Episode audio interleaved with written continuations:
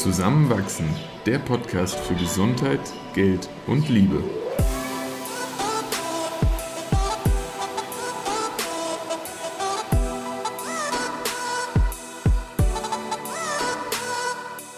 Willkommen zu einer neuen Folge von Zusammenwachsen.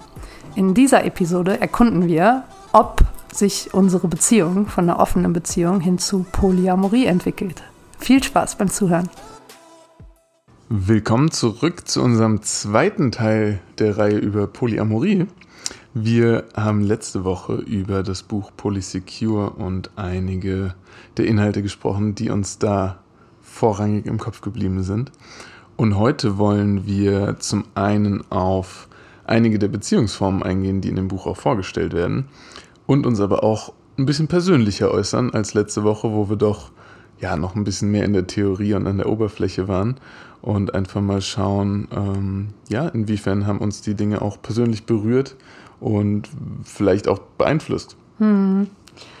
Ja, super spannend, weil äh, es wirklich viele Unterhaltungen zwischen Christoph und mir angestoßen hat über, okay, wie finden wir das? Was ist für uns ein No-Go? Was ist irgendwie ganz spannend? Wo sind vielleicht Dinge, wo wir uns einfach noch nicht so klar darüber sind? Was mhm. haben wir hm. gerade zum ersten Mal gehört? Aber vielleicht, bevor wir da in unsere Diskussionen eintauchen, lasst uns mal so gemeinsam ein Verständnis darüber schaffen, welche Beziehungsformen es denn gibt und was genau das bedeutet. Und ähm, insgesamt kann man das gut an einer, ähm, ja, an so zwei Achsen festhalten. Ähm, an der einen Achse ist es, geht es einerseits um sexuelle Exklusivität das heißt, wenn man ähm, sehr sexuell exklusiv ist, dann ist man monogam. Mhm. Und am anderen Ende, wenn man gar nicht sexuell exklusiv ist, nämlich poly und mit allen schläft oder schlafen kann, dann ähm, genau ist man eben poly. Und dann abgesehen von dieser sexuellen Achse gibt es noch die emotionale Achse. Das heißt, wie ja, tief geht man da auch Bindungen ein, die über das Körperliche hinausgehen. Ähm, und da ist es eben auch ähm, von niedrig bis nach hoch. Und wenn man ähm, nicht emotional exklusiv ist, das heißt auch Liebe, wie in der letzten Folge auch ähm, besprochen, mit anderen ähm, PartnerInnen teilt, ähm, dann ist man da wieder eher auf der Poly-Seite. Und wenn man aber das sehr exklusiv macht und ähm, sagt, man ist da wirklich nur mit einer Person emotional involviert, dann ist man wieder auf der Monogamie-Seite. Aber, und jetzt das Spannende, dazwischen gibt es halt so viele Unterordnungen und Dinge und äh, Begriffe.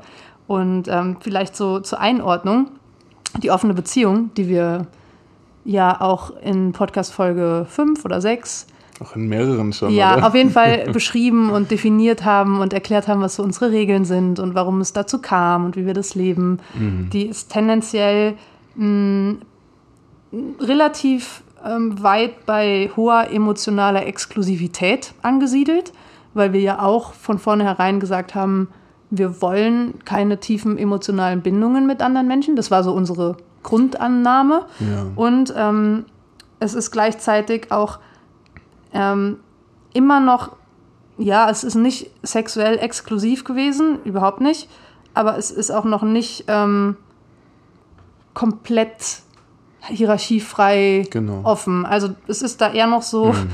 auch wenn das jetzt ähm, vielleicht ein bisschen weird erscheint, ähm, in der konservativen Ecke angesiedelt auf jetzt diesem Polyspektrum, ohne das jetzt bewerten zu wollen, was jetzt da besser oder schlechter ist. Wie, Gar nichts davon. Ja, ja, wie immer. Alle Beziehungsformen haben ihre Daseinsberechtigung. Wir wollen hier niemanden bekehren oder belehren. Nee. Es ist nur so, man, man soll aus den Optionen wählen, die es halt so gibt richtig, und richtig, die Entscheidung ja. für sich treffen, ja. äh, weil man eben auch weiß, was es alles gibt.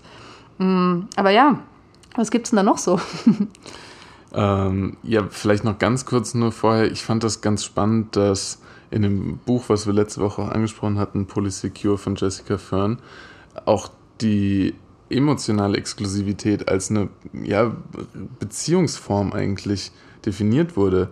Weil irgendwo war es mir klar und trotzdem wird es viel zu selten, finde ich, hervorgehoben, dass man ja wirklich auch emotional betrügen kann, theoretisch, wenn das nicht irgendwo abgesprochen ist. Kannst du ein Beispiel nennen?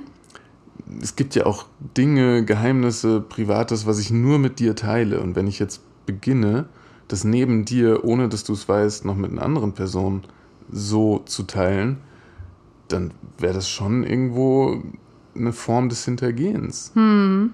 Oder eine ganz tiefe emotionale Bindung zu einer Person zu haben, die du mir verheimlichst, Ja, ohne dass es abgesprochen Genau, ist. ja. Also nicht, dass man Erlaubnis einholen muss, aber Mhm. ja, einfach was, was im Geheimen hinter dem Rücken passiert. ja. Ja, Und dann muss das überhaupt nicht körperlich, gar nicht sexuell sein und ist dennoch ja sehr verletzend, sehr intim, sehr dünnes Eis.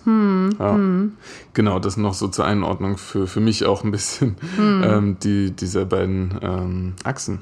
Und da ist es ja auch, jetzt greife ich schon mit einem persönlichen Beispiel ähm, vorweg, bevor wir jetzt auf die ganzen anderen Begriffe eingehen.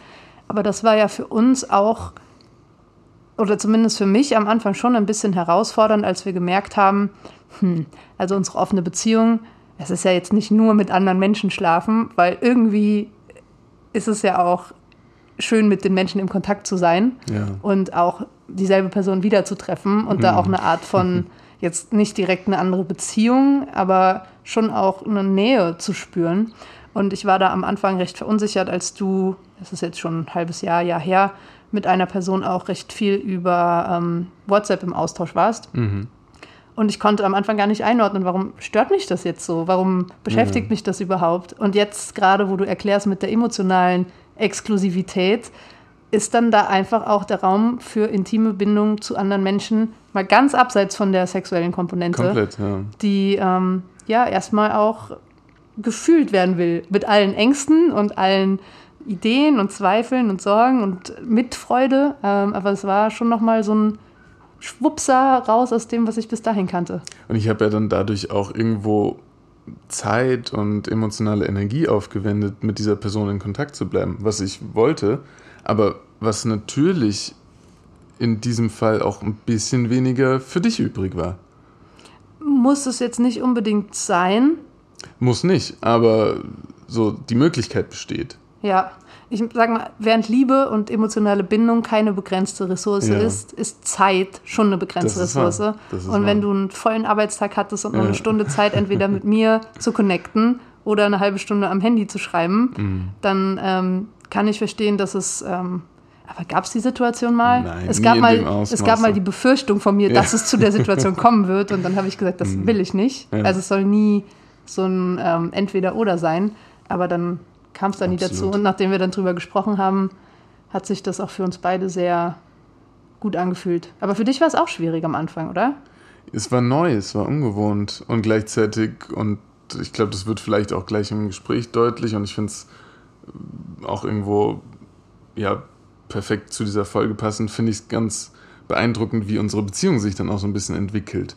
Und das muss jetzt gar nicht nur auf irgendwie die Beziehungsform so äh, zugeschnitten sein, sondern eine Beziehung ist ja ein dynamisches Etwas.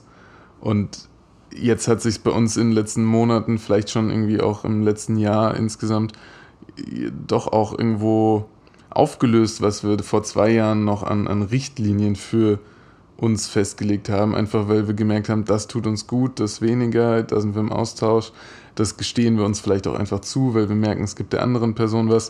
Und diese Dynamik, die hat was Aufregendes und Spannendes, aber ich schätze sie auch einfach sehr, dass sie möglich ist. Und äh, ich glaube, sie ist auch fast notwendig für vieles von dem, was wir jetzt gleich mal ansprechen. Ja, go ahead. Und genau, wir hatten ja jetzt dann schon gesagt, dass ähm, ja so an dem einen Ende des Spektrums, was aber kein klares Anfang und Ende hat, eben die, die Monogamie steht. Wir mit dem aktuellen Konzept offene Beziehung, bald offene Ehe, ähm, irgendwo da so ein bisschen in, in der Mitte liegen. Und äh, dann sehr nah an der Monogamie wäre wär ein Paar, was monogamisch lebt, also eigentlich monogam miteinander zusammenlebt. Also die müssen nicht an einem Ort leben, aber zumindest emotional und sexuell sich eigentlich exklusiv gegenüberstehen.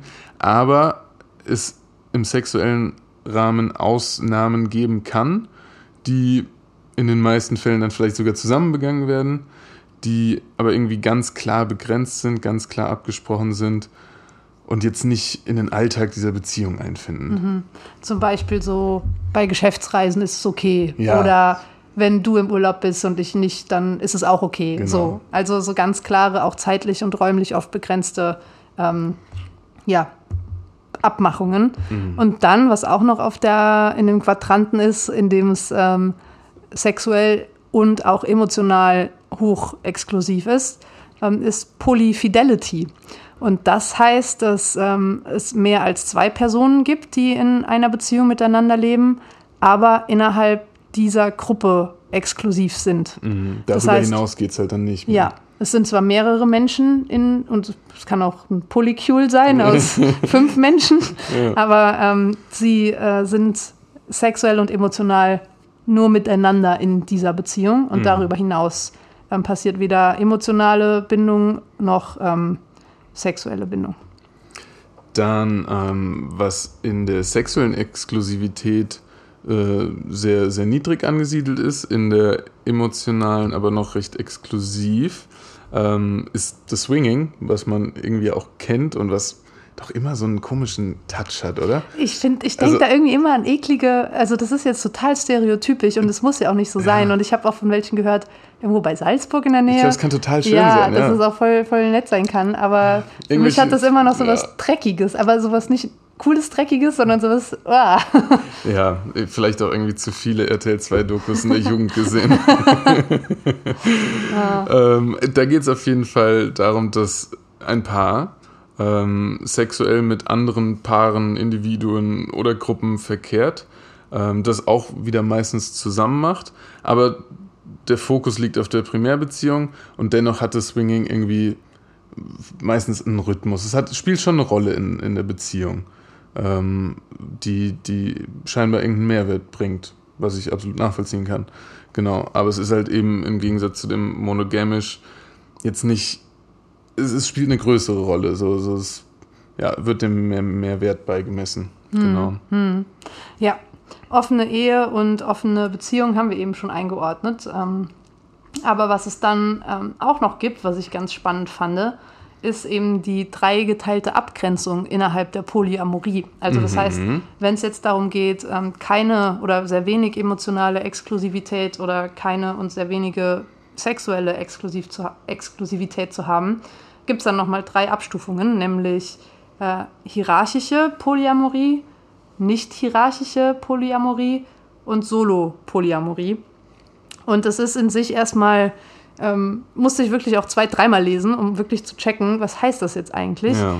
Aber hierarchische Polyamorie oder Polyamorie generell heißt erstmal, dass man mehrere liebt, emotional und sexuell involviert ist und aber auch alle Beteiligten darüber im Konsens sind. Genau. Also das heißt, dass sie Ja sagen und Ja meinen oder Nein sagen und Nein meinen und ähm, da komplette Offenheit und auch Treue herrscht in dem Sinne, als dass ähm, klare Abmachungen herrschen und die Ja. auch miteinander geteilt werden. Und in der hierarchischen Polyamorie ist es so, dass es ähm, Primärbeziehungen gibt, also Beziehungen, die höher priorisiert werden, beziehungsweise ich glaube, es wird auch so Anchor Relationship manchmal genannt. Ähm, es liegt zum Beispiel daran, dass äh, Wohnraum geteilt wird, ähm, gemeinsame Kinder da sind, Finanzen geteilt werden. Ähm, aber, und das hast du mir gestern erklärt, und vielleicht magst du es wieder erklären, diese verschiedenen Arten von Hierarchie, die auch innerhalb dessen nochmal existieren. Genau, also es wird dann nochmal unterschieden zwischen präskriptiven und deskriptiven Hierarchien. Und bei präskriptiven Hierarchien bestand vermutlich am Anfang eine Primärbeziehung, die sich dann irgendwie der, der Polyamorie geöffnet hat. Und ähm, von dieser Beziehung ausgehend wurden dann auch, ja, ich finde es klingt immer so restriktiv, aber die, die Regeln festgelegt, wie es nach unten hin weitergegeben wird. Und nach unten soll auch nicht abwertend klingen, sondern es ist dann einfach in diesem Hierarchiegefüge weiter unten. Ähm, und im Deskriptiven, da ist das nicht von vornherein so festgelegt, sondern entwickelt sich einfach durch die Dynamik innerhalb einer beziehungsweise mehrerer Beziehungen ähm, so, dass eine Hierarchie entsteht. Also es ist ein dynamischer Prozess, der sich theoretisch ja auch verändern kann, aber es ist nie so, dass die Hierarchie komplett wegfällt. Ähm, eben vielleicht auch, weil man mit einer bestimmten Person, ähm, wie du schon beschrieben hast, bestimmte Überschneidungen hat, bestimmte Punkte hat, wie ein Kind beispielsweise, wo einfach dann mehr emotionale oder sexuelle ähm, Fokussierung auf einer Person liegt, als es sonst in den Beziehungen der Fall ist. Genau. Und dann macht es ja nur Sinn, dass es neben den hierarchischen äh, polyamorösen Beziehungen auch nicht hierarchische gibt. Und das äh, ist dann tatsächlich komplett gleichgestellt alles. Also wo unterschiedlich viele Beziehungen zwischen unterschiedlich vielen Menschen gleichzeitig bestehen, ohne dass die eine der anderen in irgendeiner Form überlegen ist. Hm. Also alle sitzen de facto an einem Tisch und haben das gleiche Vetorecht hm. hm. allen gegenüber. Oder es gibt kein Vetorecht. Ja, auch hm. wahr. Ja. Hm. Beziehungsweise es geht natürlich nie darum, mit Ellbogen da durchzurennen und zu sagen, ich mache jetzt nur, was ich will, weil es hat ja niemand ein Vetorecht. Es müssen natürlich immer noch irgendwo alle Bedürfnisse äh, eine Daseinsberechtigung haben. Aber wenn jetzt eine Beziehung sagt, ähm, mir passt das nicht, dass du mit einer anderen Person äh, irgendwie zusammen bist, eine Beziehung eingehst, dann, dann liegt es an der Person selbst, die diese Beziehung eingeht, ob das so passt und mm. nicht daran, dass vielleicht der Partner oder die Partnerin das so sieht. Mm. Da fand ich super spannend, die Frau, die mich auf das Buch gebracht hat, die ich bei der Party kennengelernt habe, die hat auch von Anfang an gesagt, na, bei uns gibt es in den Beziehungen kein Vetorecht und das war für mich erstmal so, oh, okay, krass, weil Christoph und ich haben das ähm, am Anfang als Regel für uns festgelegt vor zwei Jahren, dass es mhm. das gibt. Das ähm, heißt, wenn es sich für Christoph schlecht anfühlt, dass ich eine Person treffe, er sagen kann, nein, jetzt nicht, ich will das gerade nicht mhm. und ich gehe jetzt vor. Und genauso auch in die andere Richtung. Ja. Und ähm, bei ihnen gibt es das eben nicht. Und sie hat gesagt, naja, warum soll ich eine andere Person für mein Wohlbefinden verantwortlich machen. Das ist ja total egoistisch. Es geht ja dann immer nur mit, um meine Ängste und meine Sorgen. Und warum muss die andere Person dann ähm, darauf Rücksicht nehmen und sich um mich kümmern, wenn ich das, wenn ich eigentlich in der Selbstverantwortung bin? Also es ist wirklich maximale Selbstverantwortung, die mhm. die beteiligten Personen da übernehmen. Und natürlich sind da trotzdem empathische Menschen. Und wenn jemand gerade einen Schicksalsschlag erlebt, ähm, ja. kann ich mir gut vorstellen, dass da sehr viel Rücksicht aufeinander genommen wird. Ähm, vielleicht sogar noch viel mehr als in, ja. Das kann wirklich sein. You never know. Aber ja. auf jeden Fall hat mich das schon zum ähm, Nachdenken bewogen. Und jetzt auf uns bezogen, und die Unterhaltung hatten wir auch schon. Ich bin noch nicht so weit, diese Sicherheit komplett aufgeben zu können mit dem Vetorecht. Mhm. Auch wenn ich weiß, es ist eine Illusion, dass ja. es Sicherheit ist. Weil nur weil dieses Vetorecht existiert. das heißt ja nichts. Also natürlich vertrauen wir uns und nehmen aufeinander Rücksicht, aber im Endeffekt ist es nur eine Illusion von Sicherheit, ähm, die damit einhergeht. Und trotzdem habe ich sie gerade noch gerne. Und du ja genauso. Haben wir ja beide gesagt, dass es irgendwie passt schon noch, wenn das ja. jetzt gerade da ist. Und es muss ja auch nicht das Ziel sein, dass es irgendwann mal weg ist. Aber mir gefällt die Argumentation dahinter. Und es erscheint mir auch so schlüssig. Ja, und wie viele Illusionen von Sicherheit leben wir? Also wir leben zusammen in einer Wohnung. So, das macht ja gefühlt erstmal eine Trennung zwischen uns viel, viel komplizierter. Aber wie absurd, sich dann hinten anzustellen, falls wir irgendwann an den Punkt kommen, äh, wo wir sagen, wir können nicht mehr zusammen leben. Dann zu sagen, ah ja, aber shit, wir wohnen zusammen. Hm. Der Mietvertrag geht auf hm. uns beide. Oder wenn wir verheiratet sind, zu sagen, ja, aber wir sind ja verheiratet, wir hassen uns zwar mittlerweile und können uns nicht mehr ausstehen, aber was für ein verlogenes Leben wäre das, ne? Mhm. Ja. Oder Konten auseinanderführen, so Gott, wie umständlich. Na, lass lieber noch mal zehn Jahre zusammenbleiben. Ja. Also wie unehrlich zu sich selbst und zu allen im Umfeld eigentlich und wie toxisch am Ende auch. Äh, deswegen, es kann, es kann vielleicht sogar einfach so dieses ehrliche, wahrhaftige Selbst zum Vorschein bringen, wo wir doch eigentlich hoffentlich alle hinwollen, oder? Mm. Und vielleicht tut es auch manchmal weh, mm. das auch zu erkennen, weil ich glaube, ich habe auch schon mal irgendwie Seiten an mir erkannt, erkennen müssen, die mir nicht gefallen haben. Gleichzeitig glaube ich und hoffe ich, dass ich äh, durch das Erkennen dieser irgendwie auf den richtigen Weg komme, entweder die in Angriff zu nehmen und zu verändern, oder ich finde sie auch super und hey, dann kann ich äh, Hand in Hand mit ihnen irgendwie weitergehen. Und das, das triggert, glaube ich, schon so diese Selbsterkenntnis. Hm. Hm. Ja. Ja, ich könnte da Stunden mit dir drüber weiterreden und das tun wir auch. Wir mhm. sind äh, gerade im Urlaub und reden wirklich viel über unsere Beziehung und ja. was wir wollen und was unsere Träume sind und ähm, ja. Auf der Karte gibt es dann noch äh, drei andere äh, Beziehungsformen. Und was ich auch, und das schließt auch ein bisschen den Kreis zu einem Punkt am Anfang wieder, ganz spannend fand, dass es ja auch Polyamorie äh, bei asexuellen Menschen geben kann, die eben einfach so tiefe emotionale Bindungen zu jemandem eingehen, dass man sagen kann, wir sind in einer Beziehung, aber das muss nichts Sexuelles sein. Und wenn das dann mit mehreren Menschen geschieht, dann ist es Polyamorie. Hm. Und finde ich herrlich, auch das einfach damit so einzuschließen, finde ich eine sehr bewusste Haltung, ähm, wo ich eben das äh, selbst vielleicht übersehen hätte, dass hm. das auch möglich ist. Hm. Und ganz, ganz unten in, in einem Kasten. Ah, Relationship Anarchy. Ich glaube, es ist ein Albtraum, weil es ist so pures Chaos.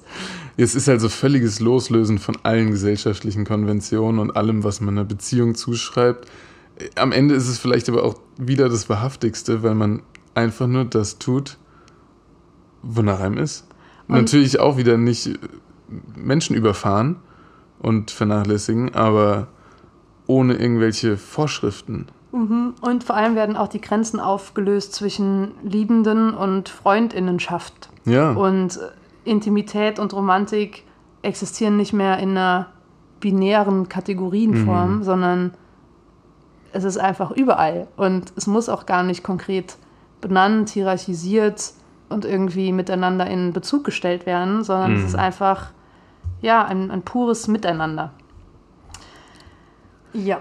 Was ich im Rahmen Polyamorie auch noch ganz spannend finde und was auch ja bei uns in die offene Beziehung am Anfang mit reingespielt hat, dass wir auch an diesem Punkt waren, wo wir gesagt haben, so sind wir the only one for us im Sinne auch von, bekommen wir alle unsere Bedürfnisse befriedigt und wollen wir überhaupt irgendwem diese Verantwortung geben, das für uns erfüllen zu müssen? Und wie anstrengend kann das auch sein? Haben wir das wirklich von Anfang an gesagt? Also es erscheint jetzt so. So in der Begründung, warum wollen wir vielleicht auch dieses Konzept offene Beziehung einfach mal Ah ja, austesten. da haben wir den Esther Perel Talk gesehen, ne? Yeah, we want everything genau. from one person. We want security, we want stability, but we want excitement. Ja, genau. Das ist so die ganzen. das ist so ein schöner, so ein so schöner Ausschnitt, ähm, den sie da ähm, porträtiert. Äh, ja, und ähm, das stimmt ja auch. Also wir haben jetzt auch und mhm. vor allem auch durch die tieferen emotionalen Verbindungen, die wir im letzten halben Jahr auch mit anderen Menschen ja. mal von selbst mal auch irgendwie initiiert eingegangen sind, gemerkt, dass ähm, viele Charaktereigenschaften widersprüchlich sind. Mhm. Und so sehr wie ich Stabilität und Sicherheit an dir liebe ja. und du die Person bist, die ich auch deshalb heiraten will und an meiner Seite haben mag, finde ich trotzdem Unberechenbarkeit und teilweise auch Unzuverlässigkeit extrem aufregend in Menschen. Ja, und das stimmt. Ich will nicht, dass du das hast, aber es ist irgendwie auch ein Teil von mir, mhm. äh, der das feiert. Und ja. ähm, das ist wahnsinnig schön.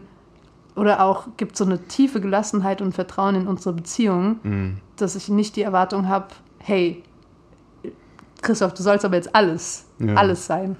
Hattest du mal einen Moment, wo du dich vielleicht sogar dafür verurteilt hast, dich mit jemand anderem gerade so wahnsinnig wohlzufühlen, weil andere Dinge erfüllt werden, als du sie mit mir bekommst. Sei es zum Beispiel wirklich eine äh, größere, ein größeres Chaos, eine größere Spontanität, irgendwie ein wilderes Leben, wo du dann viel Sicherheit, Stabilität, emotionale Ruhe mit mir hast. Ob ich mich dafür verurteilt habe zu fühlen, dass ich das gerade sehr gut finde? Ja. Boah, das ist eine gemeine Frage. ähm, ist doch sonst dein Job, gemeine Fragen zu stellen. ja, ich glaube, ich habe mich schon mal schlecht deshalb gefühlt und das aber auch angesprochen mit dir. Ja.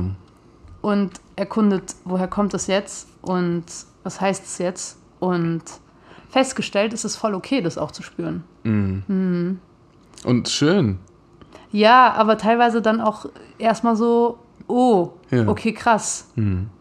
Weil es halt so widerspricht zu dem, was wir angelernt bekommen haben. Genau. Dass dein einer Partner dein Ein und Alles ist und überall der Beste und es gibt nirgendwo was Schöneres und was äh, Erfüllenderes und das stimmt. Also Ja, das ist der Das- Moment, wo du dich dann vielleicht trotzdem noch dabei ertappt fühlst, dass du mich emotional betrügst. Aber es ist kein Betrügen. Nee, weil wir jetzt drüber reden, nicht. Ja, aber in dem klassischen Modell Genau, wäre es ein wäre Betrügen das. gewesen. Ja. Ja. voll. Wo es dann vielleicht nicht ausgesprochen ist. Aber Mhm. ich habe ja, ich glaube, es ist ja noch gar nicht so lange her, dass ich dann zu dir meinte, hey, irgendwie müssen wir da mal reden. Irgendwie beschäftigt mich das. Ist das normal? Hattest du das Ja. auch schon mal? Was bedeutet das für uns? Sollen wir das beenden? Ja. ist es irgendwie, ja, aber wir haben dann beide auch recht schnell und klar gespürt, das, ist, das wertet unsere Beziehung weder ab, Mhm. noch nimmt es ihr an Schönheit. Es ist einfach, Voll. es ist einfach was anderes. Mhm. Ja. Und wir haben ja jetzt im Rahmen von dem Buch, aber auch so ein bisschen schon irgendwie in Gedanken an die Podcastaufnahme heute über ja, Beziehungsformen per se wieder mehr gesprochen, als wir es jetzt im Alltag so tun. Das ist jetzt nicht das bestimmte Thema bei uns. Ähm, Das wäre lustig. wir reden den ganzen Tag drüber. Ähm, wie, wie siehst du das in, in Bezug auf uns auch? Weil, wie wir gerade schon beschrieben hatten, haben wir auch irgendwie eine Transition durchgemacht von dem Tag, wo wir gesagt haben, oh, vielleicht öffnen wir unsere Beziehung, bis heute. So, so da, da sind Regeln gefallen, da wurden ähm, Menschen kennengelernt, die uns irgendwie ja überrascht haben, geschockt haben, verändert haben. Äh, da haben wir von außen irgendwie Dinge in unsere Beziehung mit reingebracht. Äh, wir haben was von uns nach außen getragen und, und das macht ja was mit uns. Ähm, und, und siehst du da gerade eine Veränderung vor sich gehen oder wie, wie bewertest du da jetzt auch Dinge, die wir heute angesprochen haben? Unsere Beziehung wächst mit uns mit. Ja. Wir wachsen zusammen. Oh.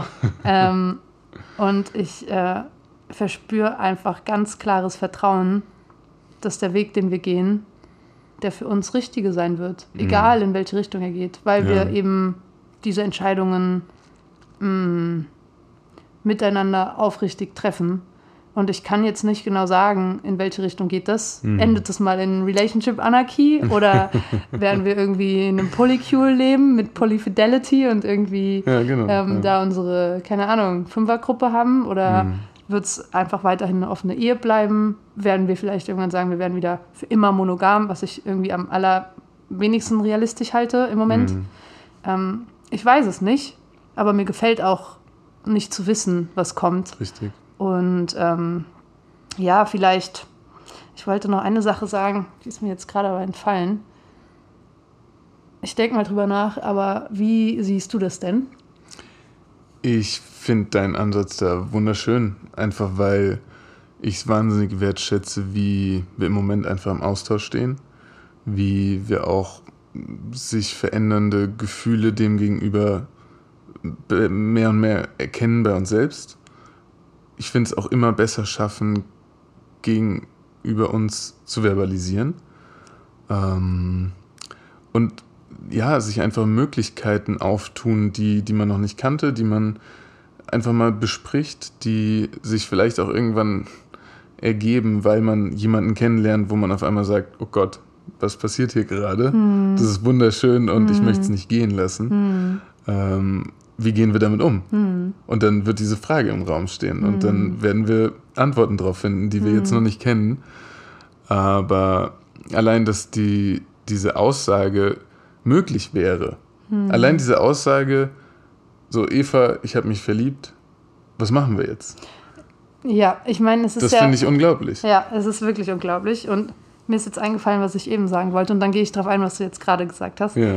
Äh, In dem Buch von der Jessica Fern, Fern, keine Ahnung, wie sie heißt, Fern. coole Frau, ähm, sagt sie auch, dass viele monogame Beziehungen, die zu einer offenen Beziehung ähm, werden, zerbrechen. Mhm. Aber nicht, weil die Beziehung in sich krank war, sondern mehr, weil die Personen sich selbst besser kennenlernen und auch merken, wie wenig sie eigentlich zueinander, na, sie hat das besser ausgedrückt. Aber auf jeden Fall gibt es da viele Reibungspunkte und auch sehr valide psychologisch begründbare Argumente, warum Beziehungen zerbrechen können. Mhm. Und da war ich so, oh, okay, krass, das war mir jetzt nicht so bewusst, als wir unsere Beziehung geöffnet haben. Und es ist jetzt ja schon zwei Jahre her. Aber da kam schon viel hoch. Ja. Und da hätte halt auch sein können, dass es dann zerbricht. Ja. Und das wäre dann in dem Moment aber auch das Richtige für uns gewesen. Und dadurch, dass es das aber nicht getan hat, sondern im Gegenteil uns irgendwie individuell gestärkt hat, aber auch in unserem Miteinander, ja, daher kommt eben einfach dieses Vertrauen. Und zu dem anderen Punkt, wir haben ja jetzt auch beide in den letzten Monaten erlebt, dass wir emotional, ich will jetzt noch nicht sagen tiefe Liebe, aber schon Verknalltheit und schon auch Verliebtheit irgendwie gespürt haben Ja. für andere Menschen. Ähm, und allein, dass es okay ist Ja. und dass wir uns miteinander freuen und fast schon so ein bisschen mitverliebt sind und so, okay, hat die Person dir jetzt geschrieben und wie geht's dir damit und was kommt jetzt? Ja. Ähm, das wäre ja vor zwei Jahren noch undenkbar gewesen, wo wir ganz klar Ja, gesagt haben, absolut. ja, okay, körperlich schon, aber Emotion? Nee. Vielleicht auch nur einmal sehen. ja. Und ähm, Mhm. dass das jetzt so, es fühlt sich so richtig an. Ja. Es fühlt sich einfach total Ja. richtig an. Ja, Auch nicht immer einfach. Ja. Eh nicht. ja, Aber eigentlich ganz natürlich. Und das dann mit dir zusammen zu erleben, ist wunderschön. voll. Was meinst du mit nicht immer einfach? Mm, Naja, auf, auf sehr hohe Hochs können auch umso tiefere Ah, okay. Tiefs I know folgen. what you mean. Ja, Und die, die, der, ja, der Abfall ist dann eben noch, noch größer und äh, ja, hat man dann auch lange nicht mehr gespürt. Also einfach mit uns, so wir sind jetzt seit über sieben Jahren zusammen. So, wir wussten beide nicht mehr, wie sich Liebeskummer anfühlt. ja. Ja, Ja. das war dann schon sehr traurig. Ja, Aber ähm, spannender Austausch wieder mit dir. ja, Und genauso spannend bleibt es, wo, wo wir uns hinbewegen. ja.